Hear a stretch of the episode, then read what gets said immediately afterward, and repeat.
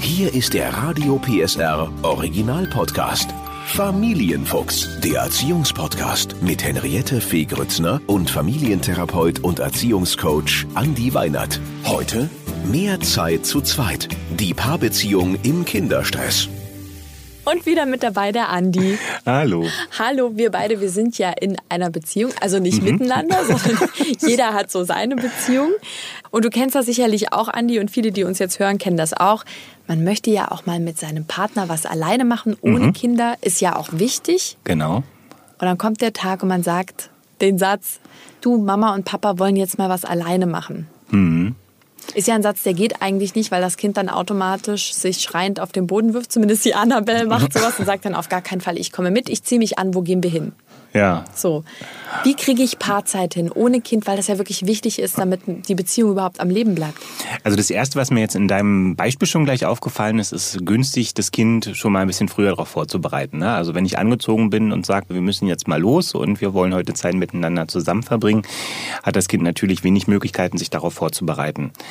Deswegen also so Zeit, gemeinsame Zeit miteinander zu verbringen, das kann man ja mit dem Kind ja schon mal vorbereiten, dass man einfach sagt, du pass auf, du weißt ja, wie wichtig das ist, dass du Zeit mit deinen Freundinnen beispielsweise mhm. verbringst und da soll ich ja auch nicht immer dabei sein. Ihr sollt ja auch eure gemeinsame Spielzeit haben und so wichtig ist es auch, dass Mama und Papa manchmal Zeit mit sich verbringen. Dann weiß ich schon, was kommt. Warum?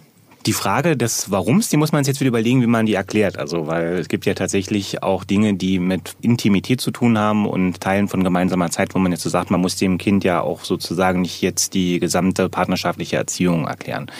Eine einfache also, Antwort also, könnte sein, weil Papa und Mama gemeinsame Zeit auch gut tut und das wichtig ist, dass wir auch nur miteinander Zeit haben und dann auch dem Kind auch zu sagen, dass das auch wichtig ist, dass Mama und Papa da glücklich bleiben und mhm. die Freude aneinander behalten und dass das was ganz Wichtiges ist, damit man auch glücklich ist, alle miteinander auch glücklich sein können. Aber das bedeutet auch, wenn ich dich gerade richtig verstanden habe, dass die Frage, warum, dass ich mir überlegen kann, ob ich die überhaupt beantworten möchte. Ich muss es auch nicht beantworten. Nö, nicht in jedem Fall. Ich kann auch als Eltern einfach sagen, wir machen das jetzt. Warum ist jetzt einfach nicht wichtig, sondern wir gehen. Also die Frage zu erklären ist natürlich eine, eine, etwas bessere Option, aber ich glaube, es ist auch wichtig, dem Kind zu vermitteln, dass es bestimmte Dinge gibt, die will man vielleicht auch nicht verhandeln. Mhm. An bestimmten Punkten signalisiere ich meinem Kind dann auch, es gibt Dinge, die will ich vielleicht auch gar nicht ähm, mit dir in jedem Kontext immer besprochen haben. Gibt dem Kind auch das Signal zu sagen, okay, es gibt auch noch was anderes, wo eben meine Meinung für die Eltern nicht ganz so wichtig ist wie da bei anderen Punkten. Das ist auch wichtig, dass ein Kind das lernt, dass es für ein Intimitätsempfinden auch heißt, dass ich Mama und Papa eben nicht nach allem befragen darf. Ne? Und deswegen sage ich jetzt nicht, man muss dem Kind immer erklären, warum und muss da immer um Verständnis werben, sondern manchmal ist einfach auch wichtig, dem Kind auch zu signalisieren, dass Mama und Papa Zeit brauchen, damit einfach auch bestimmte andere Dinge wieder gut funktionieren können. Ja, und jetzt, das kennen ja viele Mamas auch und die Papas auch. Jetzt ist man dann im Restaurant und jetzt guckt die Mama, das betrifft uns Mamas ja einfach ständig doller. ein bisschen doller, ständig aufs Handy guckt, vielleicht auch anruft, ist denn alles in Ordnung? Schläft denn das Kind schon? Hat es geweint? Weint es immer noch? Ja, und wo man sagt, naja, dann hätten wir eigentlich auch zu Hause bleiben können. Mhm. Was ist ein Tipp für zum einen die Mamas, damit sie wirklich abschalten können und dann auch einen schönen Abend mit dem Partner haben. Was ist ein Tipp für den Partner? Verständnis oder was würdest du sagen? Also erstmal vielleicht so als erste Nachricht, damit man sich besser verstehen kann, das ist gar nicht schlimm, weil was passiert mit der Geburt des Kindes ist, dass ein Bindungshormon ausgeschüttet wird, das nennt sich dann Oxytocin mhm. und das sorgt einfach dafür, dass man noch so sehr mit seinem rationalen Gedanken sagen kann, ich will das eigentlich nicht, das Herz ist trotzdem ein Stück weit bei dem Kind. Das muss man lernen, das wird auch mit der Zeit, senkt sich dieser Hormonspiegel ja dann auch wieder ein bisschen ab, deswegen kann man in der Regel sagen, so ab sechs, sieben nimmt dann auch die Fähigkeit, das Kind wirklich für längere Zeit wieder auch gedanklich richtig loslassen zu können, langsam dann auch wieder zu.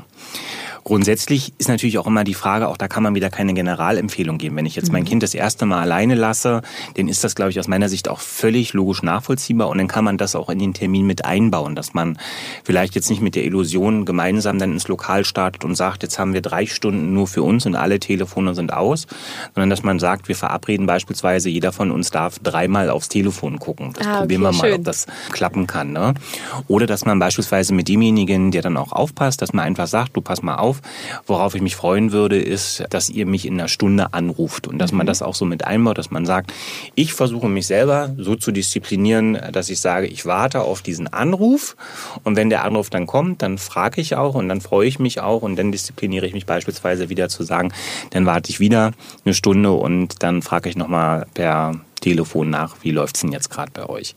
Man muss dabei aber auch immer einbauen, dass das auch schiefgehen kann. Das, mhm. Wir müssen das loslassen, müssen wir erst ein Stück weit auch wieder lernen.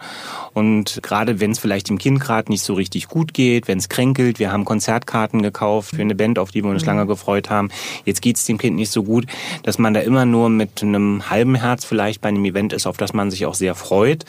Das liegt dann in der Natur der Sache und da kann man, glaube ich, auch nicht wirklich Tipps geben, jetzt zu sagen, dann kannst du das Kind tatsächlich für fünf Stunden vergessen, weil das ist eben tatsächlich auch so, deswegen sind wir Eltern und deswegen gibt es eben auch dieses Hormon Oxytocin, weil eben bestimmte Dinge sich der Rationalität dann auch entziehen müssen. Wie schaffe ich denn Paarzeit? Würdest du sagen, so ein Konzertbesuch, worauf man sich freut, wo man auch weiß, da ist man dann wirklich nur zu zweit oder würdest du sagen, jede Woche regelmäßig diese zwei, drei Stunden gehören dann immer den Eltern? Was ist so aus deiner praktischen Erfahrung? Einmal natürlich als Partner, aber natürlich auch als Familiencoach. Was funktioniert da am besten? Also aus meiner Sicht funktioniert am besten, dass man die Dinge, die man auch freiwillig, die beide freiwillig tun können und auch mit einer gewissen Leichtigkeit, dass die Verabredungen am besten sind. Also sich jetzt einen festen Zeitpunkt zu setzen, wo vielleicht man auch irgendwann so an den Punkt kommt, dass man sagt, man will das vielleicht auch gar nicht so. Zu einer Beziehung gehört auch dazu, dass man sagt, ich bin jetzt nicht so, dass ich mit dir noch raus möchte oder sonst was. Das heißt also, im Idealfall findet man eine Verabredung, die für beide passend ist. Das kann in dem einen Moment kann das sein, dass man sagt, lass uns wöchentlich immer an einem bestimmten Wochentag Abendessen gehen. Das kann aber zu einem anderen Zeitpunkt für das Paar auch bedeuten, dass man sagt, wir verzichten auf dieses Abendessen, sondern sagen, wir gehen einmal im Monat für ein Wochenende irgendwo hin und geben das Kind ähm, zu den Großeltern. Das heißt also, da ist, glaube ich, der Dialog ist was ganz Wichtiges, dass man guckt, was brauchen wir, was wünsche ich mir und dass man sich auch gegenseitig abspricht, damit das zum Schluss nicht der Versuch, miteinander gemeinsame Zeit zu verbringen, eher in so einem Stress ausartet, dass Krampf. man sagt, genau, in einem mhm. Krampf mhm. ausartet, dass man dann irgendwie sagt, so jetzt muss man ja irgendwie miteinander Zeit verbringen, aber eigentlich ist die Partnerin gerade komplett bei dem Kind und der Vater denkt sich auch gerade, oh Gott, oh Gott, ich müsste das und das auf Arbeit noch erledigen, aber wir müssen jetzt diese Zeit miteinander verbringen. Ne? Also deswegen vor allen Dingen mit der Überspruch Qualität. Was gibt euch Qualität? Was bringt euch dazu, dass ihr wirklich miteinander sprecht, dass ihr jetzt Interesse füreinander auch habt? Und das ist bei dem einen Paar reicht das einmal im Monat, beim nächsten Paar muss das einmal am Tag stattfinden. Also auch da einfach ins Gespräch gehen, was mhm. wünscht man sich und ähm, ja, auch natürlich, wie schwer fällt es vielleicht vor allem der Mama loszulassen. Und gerade für die Väter, da kann ich ja jetzt mal ja. Äh, auch nochmal eine Lanze brechen, das nicht persönlich nehmen mhm. und auch, sich auch nicht unbedingt zurückgesetzt fühlen, wenn man in der Zeit, die als gemeinsame Zeit auch verabredet war, auch die Erfahrung macht, dass dann die eigene Partnerin doch mal noch mal ein Stück weit mehr Mutter ist und noch mal nachfragt und vielleicht auch gerade zu Beginn, wenn es um die gemeinsame Zeit geht, eben doch erstmal wieder noch um das Kind geht und wie organisieren wir dies und wie organisieren wir das. Das ist ein Übergang, der dahin führen kann und das, wie gesagt, nicht persönlich nehmen und nicht vom Kopf gestoßen fühlen, wenn man dann doch an der einen oder anderen Stelle, auch wenn man sich wünscht, dass man gerade die Nummer eins mhm. ist, ähm, dann doch nicht immer die Nummer eins sein kann. Dein Kind ist ja jetzt auch schon ein bisschen älter. Mhm. Du kannst ja da auch aus Erfahrung sprechen, das verändert sich ja wirklich auch wieder. Man findet sich dann auch wieder. Genau. Die Bedürfnisse des Kindes verändern sich ja, damit verändert sich immer auch ein Stück weit die Beziehung in der Familie, wo ein Kind gerade zu Beginn sehr, sehr viel auch an Zuwendung, vor allen Dingen von der Mutter braucht, ist es dann so, also ich gucke jetzt aus dem Blickwinkel, wie ich es bei Thaddeus auch erlebt habe, dass der also dann ja irgendwann auch als der 5-6 wurde, Spielplatz ganz aktuell für ihn wurde und Ballspielen und Fußballspielen noch aktuell wurde. Und da ist natürlich dann auch irgendwie so, dass dann meine Rolle sich als Vater auch nochmal verändert hat und ich so so darüber eigentlich das erste Mal so gemerkt habe, dass das auch bei den Vätern passieren kann, dass mhm. man dann manchmal sagt, okay, man macht dann lieber das mit dem Kind, als dass man jetzt gleich dann sagt, so, jetzt wollen wir nochmal miteinander gemeinsam Zeit verbringen. Ich spreche jetzt mal aus der Sicht der Frau natürlich. Warum haben Frauen so ein wahnsinnig schlechtes Gewissen, sich auch Zeit für sich selbst zu nehmen, also Mütter? Da ist der Haushalt, da sind die Kinder, da ist die Arbeit, da ist der Partner. Und dann zu sagen, ich nehme mir diese zwei, drei Stunden in der Woche. Warum haben wir Mütter so ein schlechtes Gewissen, uns Zeit für uns selbst zu nehmen?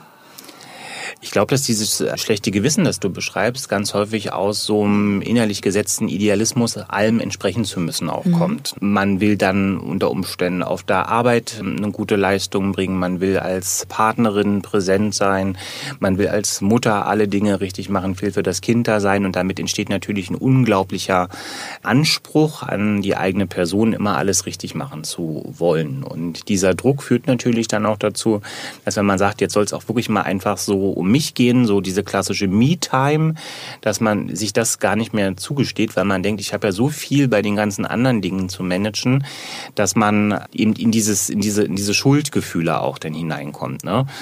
Diese Schuldgefühle kriegt man am besten dadurch abgebaut, indem man sich klar macht, was braucht es denn, damit man das, wo man sagt, da will man richtig gut sein, dass man da richtig gut sein kann. Es braucht die Energie dafür wie wir ja oft auch in dem Kontext sagen, dass äh, starke Kinder starke Eltern brauchen, kann man auch sagen, es braucht erstmal einen gesunden, liebevollen Umgang mit mir als Person, damit ich das dann eben doch in allen anderen Bereichen auch kann. Und wenn ich anfange, mich selber auf welcher Ebene auch immer zu vernachlässigen und zu sagen, ich bin nicht mehr wichtig, dann kann irgendwann, bei dem einen ist das früher, bei dem anderen ist das später, auch der Rest nicht mehr funktionieren. Und deswegen ist das wichtig, immer auch auf sich selber zu achten. Also nach dem schlechten Gewissen kommt meistens auch ein ganz schönes Gefühl, nämlich das, dass man sehr froh ist, dass man die Zeit verbracht hat, mit sich dann auch und dass man sich was Gutes getan hat.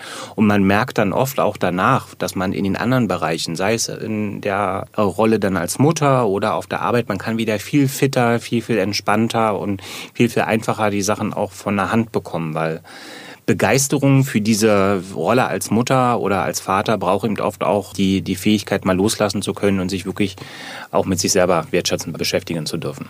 Absolut. Mein Tipp, ich arbeite ja auch wirklich sehr viel und bin Mutter und Partnerin und ist ja eigentlich immer im Moment dann da zu sein. Mhm. Also nicht, wenn ich irgendwas mache, noch gedanklich, ah, ich muss ja dann auch noch gleich das, sondern wirklich im Moment beim Partner zu sein, beim Kind zu sein, auf Arbeit auch wirklich gedanklich jetzt in dem Moment zu sein. Das ist was, äh, was ich mir hart erkämpft habe, das mhm. wieder zu lernen. Als Kind kann man das, später muss man das wieder lernen. Ja. Aber ich würde von dir trotzdem äh, als Familiencoach nochmal wissen, was wäre so dein Tipp, um das wieder zu lernen?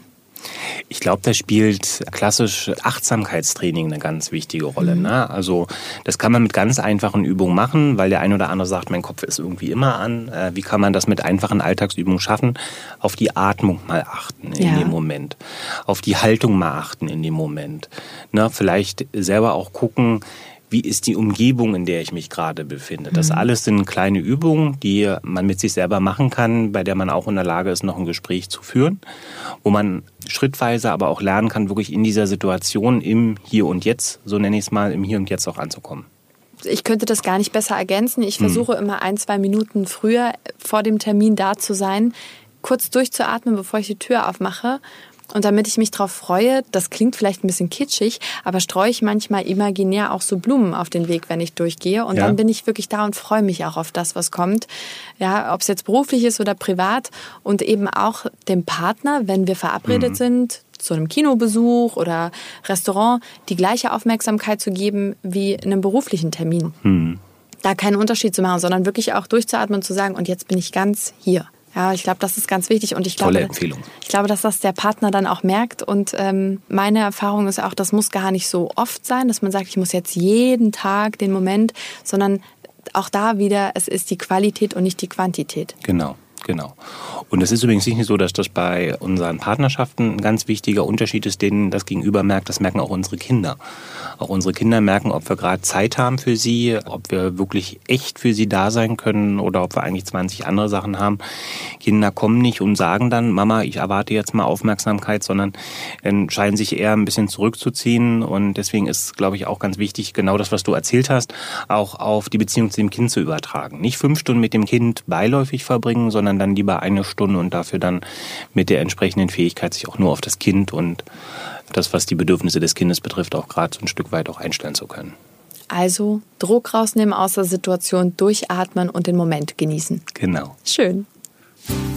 Der Podcast rund um Familie, Eltern, Kinder und Erziehung mit Familientherapeut und Erziehungscoach Andi Weinert. Alle Folgen hören Sie in der Mehr PSR App und überall, wo es Podcasts gibt. Familienfuchs ein Radio PSR Original Podcast.